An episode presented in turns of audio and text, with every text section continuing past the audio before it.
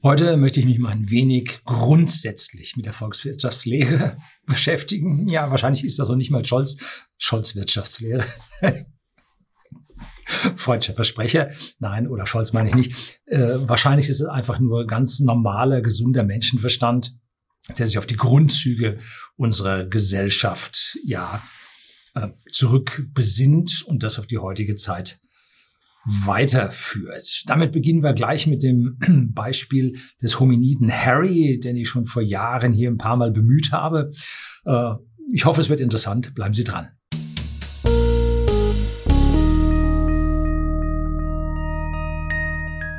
Guten Abend und herzlich willkommen im Unternehmerblog, kurz Unterblog genannt. Begleiten Sie mich auf meinem Lebensweg und lernen Sie die Geheimnisse der Gesellschaft und Wirtschaft kennen, die von Politik und Medien gerne verschwiegen werden. Ja, momentan sind ja die Keynesianer ganz mächtig unterwegs mit Stimulus und so weiter und so fort. Mit denen habe ich es überhaupt nicht. Ich bin da mehr Vertreter der österreichischen Schule, der Nationalökonomie, die, nein, nicht in Österreich, sondern in den USA natürlich entwickelt wurde. Aber Österreicher, ausgewanderte Österreicher waren dort in den USA zu Werke, drum heißen sie so. Wovon lebt der Mensch? Weshalb existiert überhaupt unsere Gesellschaft? Warum haben wir uns so organisiert? Nun, die Gesellschaft existiert, weil der Mensch sich eigennützig verhält. Nein, nicht, nicht eigennützig, sondern eigennützig verhält. Und zwar ein kleines Beispiel gefällig. Denken wir an den Hominiden Harry vor 15.000 Jahren. Der stellte Pfeilspitzen her der war vielleicht ein bisschen kurzsichtig und konnte das besonders gut. Und nun, sein Kollege war vielleicht ein bisschen weitsichtig und konnte nun mit diesen Pfeilen äh, auf große Entfernung wild erlegen. Und das hätte er mit diesen tollen Pfeilspitzen vom Hominiden Harry nicht geschafft. Und deshalb äh, haben die wunderbar zusammengearbeitet. Der eine hat die Werkzeuge gemacht und der andere hat sie verwendet zu ihrer beider Wohl. Dann kam irgendwann ein Herrscher dazu. War er gut, so leitete er die Gruppe weitsichtig zu den entsprechenden Weidegründen von Mammut und Co. Äh, und die Tribute, die die Leute an den Herrscher, der da im Prinzip nichts arbeitete, sondern vielleicht nur dachte oder auch Durchzug hatte, weiß man nicht so genau, waren also die Ergebnisse gut von dem, was der Herrscher da nun gemacht hat. Äh, dann war das in Ordnung. Ansonsten verkam die Gesellschaft. Da haben sie den vielleicht rechtzeitig noch weggejagt und sich einen anderen gesucht. Dann kamen natürlich auch die spirituellen Führer. Äh, und da 95 Prozent der Menschen spirituell sind, aus meiner persönlichen Sicht liegt das an unseren Genen, da wir eine, irgendeine Erklärung für das Unerklärliche benötigen. Das ist so für mich die Vorstellung, warum die Leute gläubig sind. Ich bin es nicht ist mir nicht gegeben. Ich bin mir immer sicher, dass es irgendwo dahinter dann doch nochmal eine Erklärung geben wird. Und jetzt schauen wir uns mal an, wo wir heute angekommen sind. Ja, wo sind wir angekommen? Beim Gold. Goldpreis ist hoch gestiegen, hat schon sein All-Time-High wieder erreicht. Und just als er das All-Time-High erreicht hatte, prallte der Kurs dort ab, ging wieder ein Stück weit runter, aber wir liegen jetzt bei 1900 bis 2000 Dollar je Feinunze. Und man sagt allgemein, die Menschen flüchten in Sachwerte. Okay, kann man nachvollziehen. Solche Gedanken sind einfach, populistisch und niemand fragt weiter. Solche Erklärungen sind eigentlich Status quo in allen unseren Medien und man muss schon ganz schön tief graben, damit man unter der oberen Schicht dieser simplen Erklärung ja wirklich merkt, worum es geht und wie sich die Sache entwickelt. Und genau darum soll es heute also jetzt hier gehen. Wenn das die meisten Menschen verstehen würden, wenn man ihnen das in der Tagesschau in die Birne drücken würde, alles wäre vorbei. Also das Geldsystem würde sofort ein Ende finden. Es gäbe Revolution. Also jetzt graben wir ein bisschen tiefer und fragen denn, wenn es einen Käufer gibt für das Gold, dann gab es auch einen Verkäufer. Es gibt immer beide Seiten. Und was hat nun der Verkäufer mit dem Geld gemacht, das er für das Gold bekommen hat? Was Sie nur gekauft haben. Vielleicht kauft er sich ein Haus, auch ein Sachwert. Aber was macht dann der Verkäufer des Hauses mit dem Geld? Verfolgt man das jetzt ein paar Stufen weiter, kommt man zu den Goldminen, die nämlich das Gold schürfen, ursächlich erzeugen oder sammeln, konzentrieren und man kommt zu den Bauunternehmungen. Und hier wird das eingehende Geld auf eine größere Anzahl an Mitarbeitern, an Schaffenden verteilt. Und es ist jetzt ja nicht nur die Bauarbeiter und die Minenarbeiter, die das Geld bekommen, sondern auch der Maschinenbau. Denn moderner Minenbetrieb, genauso wie ein moderner Hausbau, funktioniert nicht ohne Maschinen. Also diese Maschinenbauer dort, sowohl die Ingenieure, die die Dinge entwickeln, als auch die Meister und Facharbeiter, die die dann herstellen, die kriegen auch vom Geld ab. Und dann braucht's aber zum Betrieb äh, oder erstmal zur Herstellung braucht's noch Stahl und eine ganze Menge Elektronik und so weiter dazu. Da lassen wir es mit dabei sein. Und natürlich Betriebsstoffe wie zum Beispiel Dieselöl. So. Und für die Häuser braucht's Zement. Den gibt's auch nicht einfach so. Und man braucht noch Lehm für die Ziegel, die noch gebrannt werden müssen. Auch da brauchst du wieder Öl für. Also ganz so einfach ist es nicht. Und da kommen noch viel, viel mehr Mitarbeiter in der globalen Wertschöpfungskette für diesen Deal im Prinzip mit dazu. Zwischendrin ist aber auch noch die Finanzindustrie zu Hause. Ja, die ist keine wirkliche Industrie, die nennt sich nur so. Die lagert Gold, die spekuliert mit Gold, die legt den Goldpreis fest im Fixing, London, ne? und nimmt dazu ihre Margen, ja, und die nicht zu knapp. Also da hockt einer dazwischen und zieht sich einen rein. Okay, diese Zusammenhänge kennen Sie, auch wenn sie Ihnen nicht immer so präsent sind.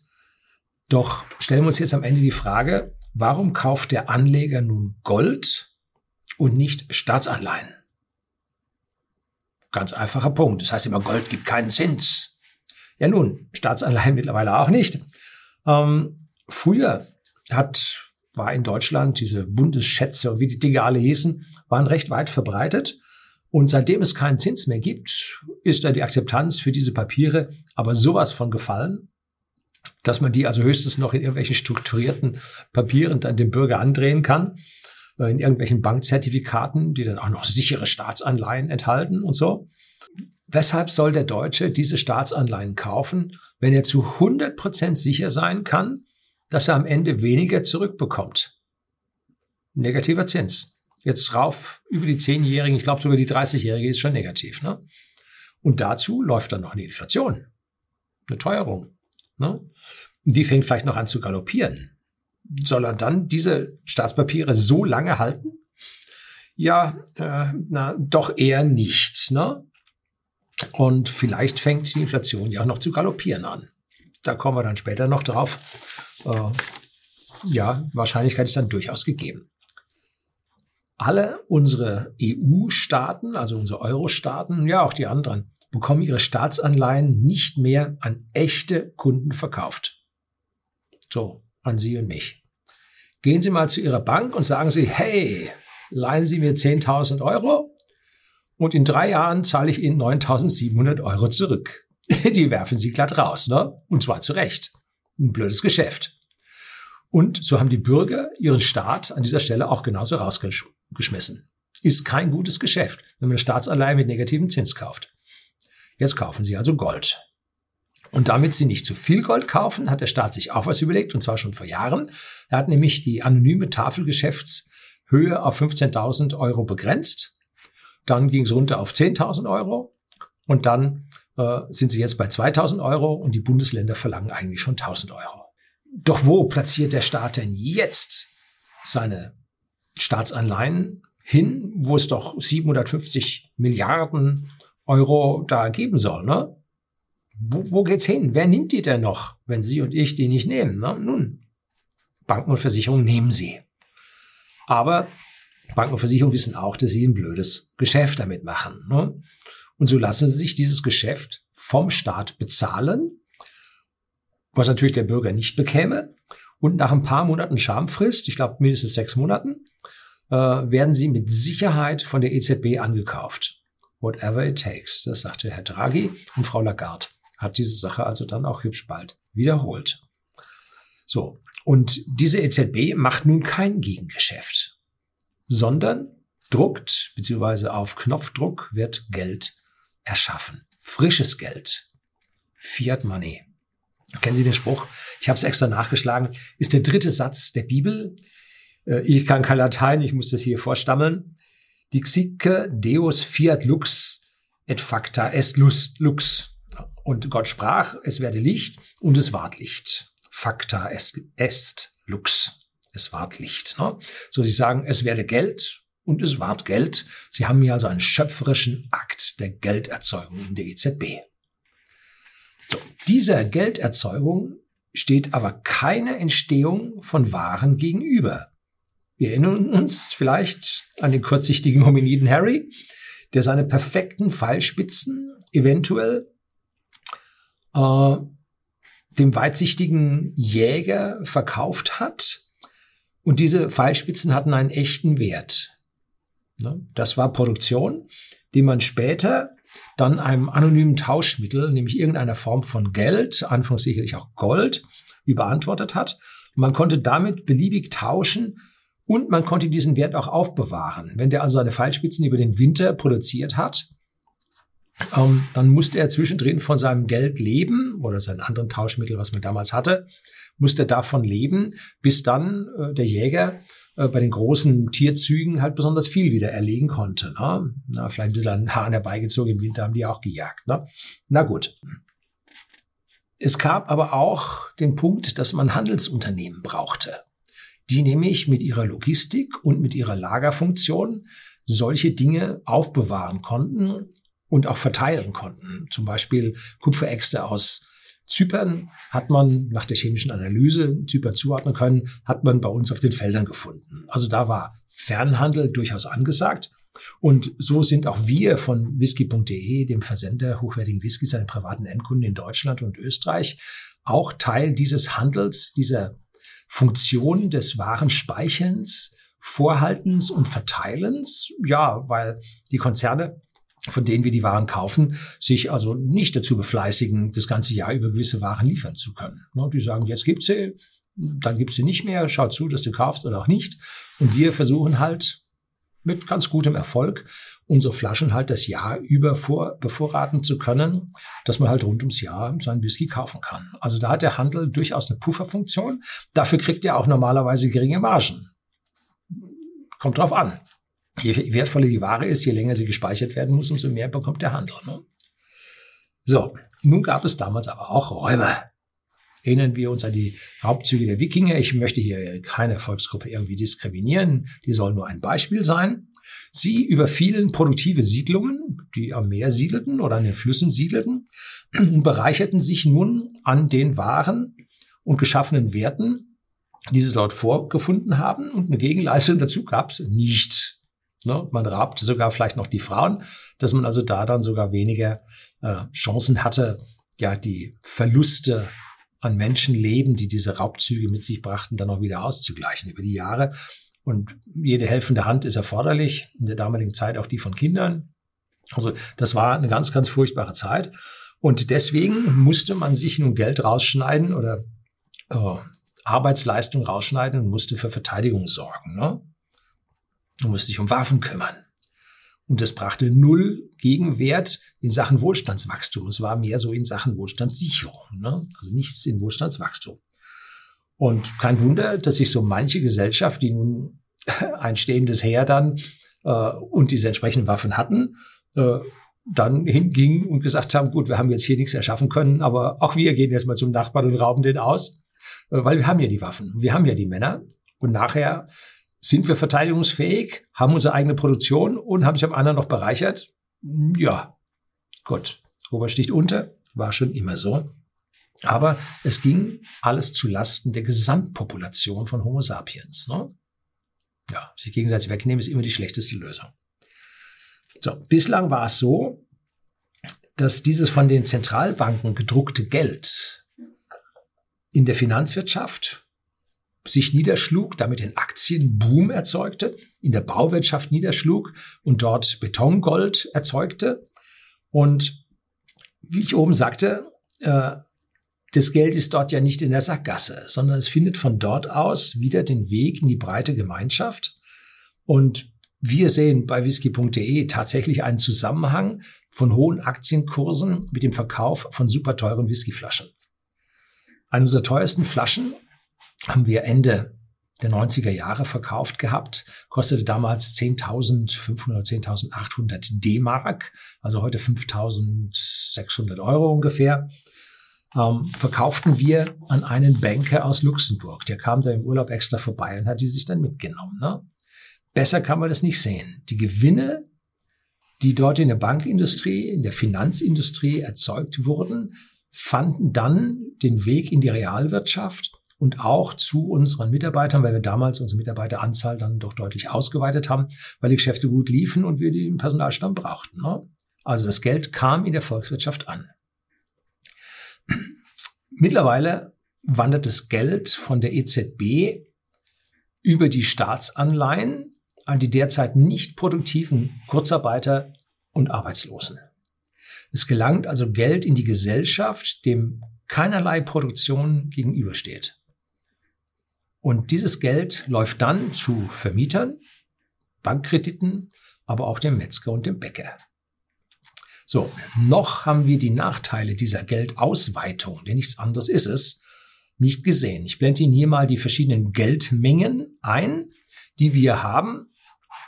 Und wenn wir all diese Geldmengen, die da kurzfristig mobilisierbar in der Gesellschaft umherwabern, sowohl das EZB-Geld als auch dann das geschöpfte Geld von den ja, Banken aus dem Bankensystem heraus, die das auch auf Knopfdruck erzeugen können, aber nur in einem gewissen Verhältnis zum Urgeld von der EZB.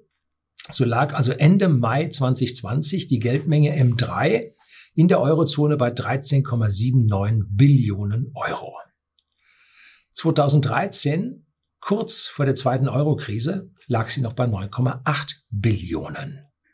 Das sind 5,5 Prozent Steigerung pro Jahr von 2013 bis Mai 2020. So, das ist mal interessant. Und diese 5,5 Prozent Ausweitung der Geldmenge entspricht in etwa auch unserer tatsächlichen Inflation, nicht der ausgewiesenen Teuerungsrate, die alles Mögliche weglässt, ähm, sondern das ist etwa das, was tatsächlich bei uns an Preissteigerungen stattfindet.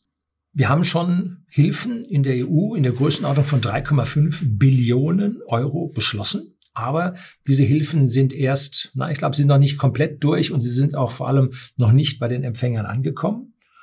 Und das würde jetzt oder das entspricht einem Geldmengenwachstum von 25 Prozent. Und diese, diesem Geldmengenwachstum steht keine Wertschöpfung durch eine Produktion gegenüber, sondern dieses Geld sollen ja nur die Leute bekommen, die es auch wirklich nötig haben, die nicht für ihr eigenes Auskommen arbeiten können. Das heißt, an dieser Stelle werden also diese ganzen Hilfsprogramme äh, ausgegeben, ohne dass sich unsere Produktion erhöhen würde. Ne? Rechnen wir das um, 25 Prozent auf die 5,5 äh, Prozentpunkte obendrauf, landen wir bei 7 Prozent. Und das ist das, was wir also in relativ kurzer Zeit dann als echte Inflation, nicht ausgewiesene Teuerung, dann sehen dürfen. Also es geht da mit den Preisen dann doch hurtig weiter. Und das bedeutet dann am Ende, wenn die Inflation steigt, dass die unverschuldeten Habenichtse in unserer Gesellschaft, die gleichzeitig unproduktiv sind, erneut gestützt werden müssen, um sich jetzt die höheren Preise leisten zu können. Sie merken schon, da geht der Teufelskreis los. Ähm, da muss Geld gedruckt werden für die Leute, die wegen der Preissteigerung sich die ganzen Sachen nicht mehr leisten können und sonst ihre Wohnung verlieren würden. Also da wird durch die Erhöhung der Geldmenge erfordert es, dass die Geldmenge wieder erhöht wird. So, da geht's los. Merke, nicht produktive Jobs, die sozial mit geborgtem oder erschaffenem Geld versorgt werden, erzeugen Inflation und verhindern Schaffung von Wohlstand. Und parallel zu den derzeit unproduktiven Bürgern steigt jetzt sogar noch die Regulierung an, weil es alles verwaltet und kontrolliert werden muss. Ne? Nicht nur, dass der Staat für all diese Regulierer und Papierumdreher Jobs geschaffen hat. Diese Jobs machen auch noch denen, die produktiv sind, mit dieser Regulierung das Leben zusätzlich nochmal schwerer und erzeugen damit weniger produktiven Output. Mit jeder Regulierung erzeugen wir weniger produktiven Output, den wir der gestiegenen Geldmenge gegenüberstellen können. Nicht gut. Wirklich nicht gut. Ne? Genau an der Stelle ist es nun übel. Sollen wir jetzt die Schwachen verkommen lassen? Ab weg? Nee, ganz bestimmt nicht. Aber parallel zur Versorgung dieser armen Menschen nun noch die Regulierung auszuweiten, das ist der Tod für unsere Volkswirtschaften. Das geht nicht. Oh, wie, welche irrsinnigen äh, geldsozialistischen Dinge hier passiert sind. Ich habe mal hier ein Video über Geldsozialismus gedreht. Können Sie sich mal anschauen. Ähm, dass also der, der jetzt leidet in der Krise, aber darüber hinweg kommt, der kriegt nichts. Und der, der pleite gehen würde, dem schiebt man rein. Das heißt, der Wettbewerb zwischen den Guten, die sich was geschaffen haben, die äh, eine Reserve haben und denen, die auf dem letzten Loch gelebt haben, die viel verschwendet haben, die es nicht so gut gekonnt haben, diese Differenz wird kürzlich ver, verringert. Gehen nicht über los, ziehen nicht 4000 Dollar ein. Ne? So, also hier an dieser Stelle wird unsere ja, Volkswirtschaft und unser, unser Wettbewerb, der uns Wohlstand sichert, der uns Wachstum sichert, der dafür sorgt, dass wir besser werden, dass wir mehr haben, dass wir was ansammeln können, der wird an dieser Stelle komplett torpediert. So, ist so. Schauen wir uns jetzt mal die HSH Nordbank an. Die hieß bis 2019 so und ist der Name, ist der Ruf erst ruiniert lebt sie es völlig ungeniert, gibt man sich einen neuen Namen und weiter geht's. Die heißt heute Hamburger Kommerzialbank. Und die 15-jährige Geschichte dieser Chaosbank kostet den Steuerzahler mindestens 13 Milliarden. So habe ich es also im Internet rausgefischt. Es können durchaus 20 gewesen sein. Aber lassen Sie uns nun mit diesen 13 Milliarden mal rechnen.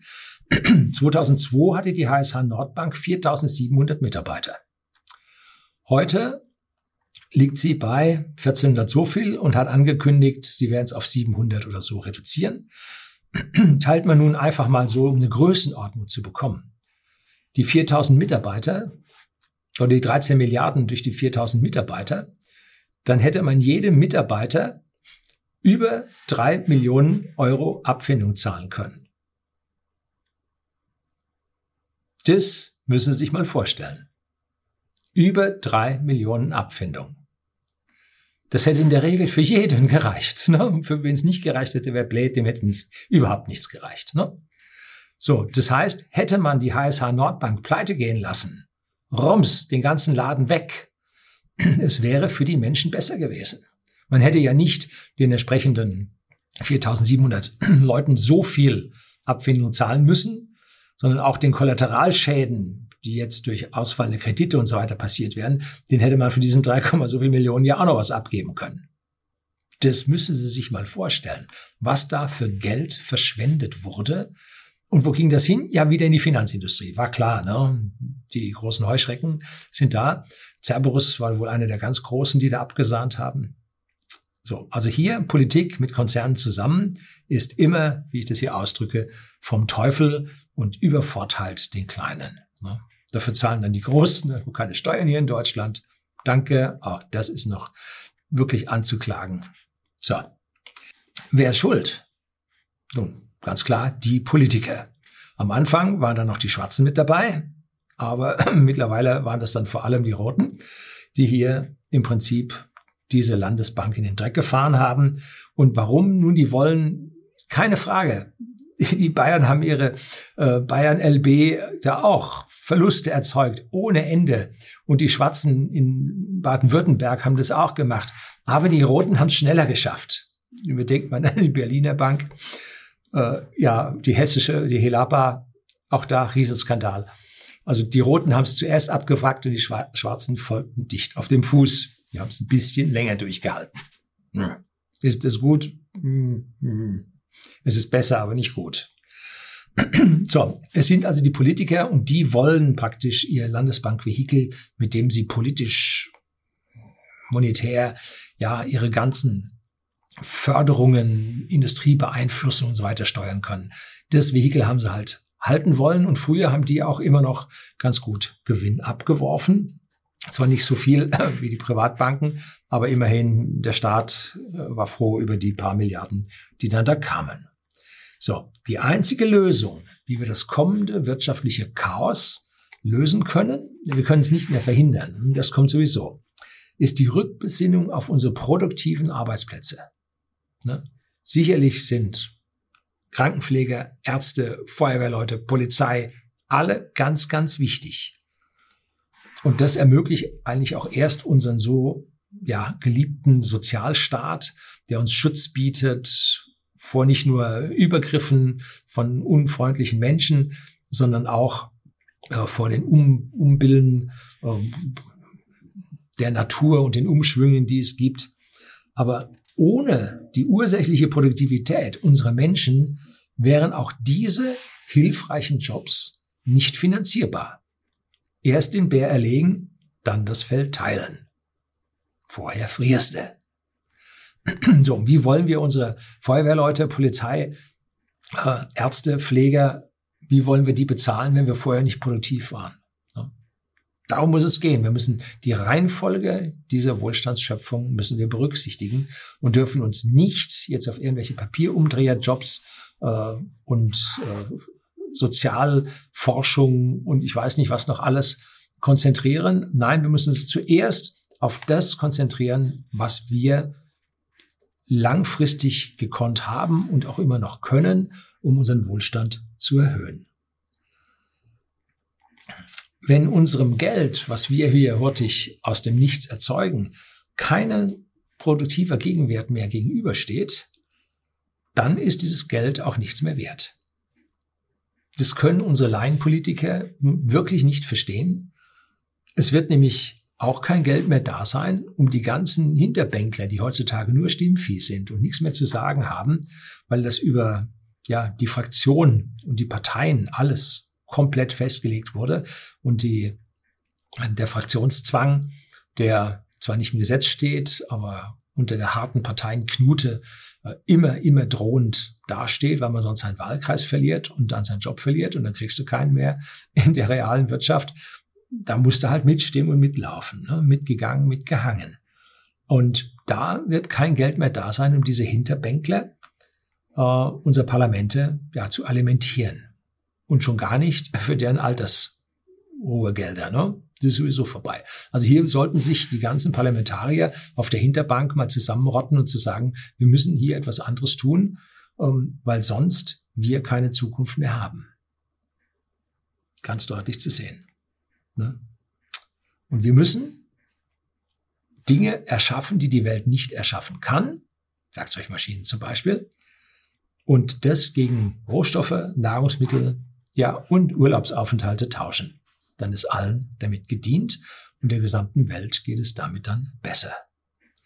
Dinge zu verschenken oder exzessiv zu verwalten, führt ausschließlich ins Chaos. So, das soll es gewesen sein. Herzlichen Dank fürs Zuschauen.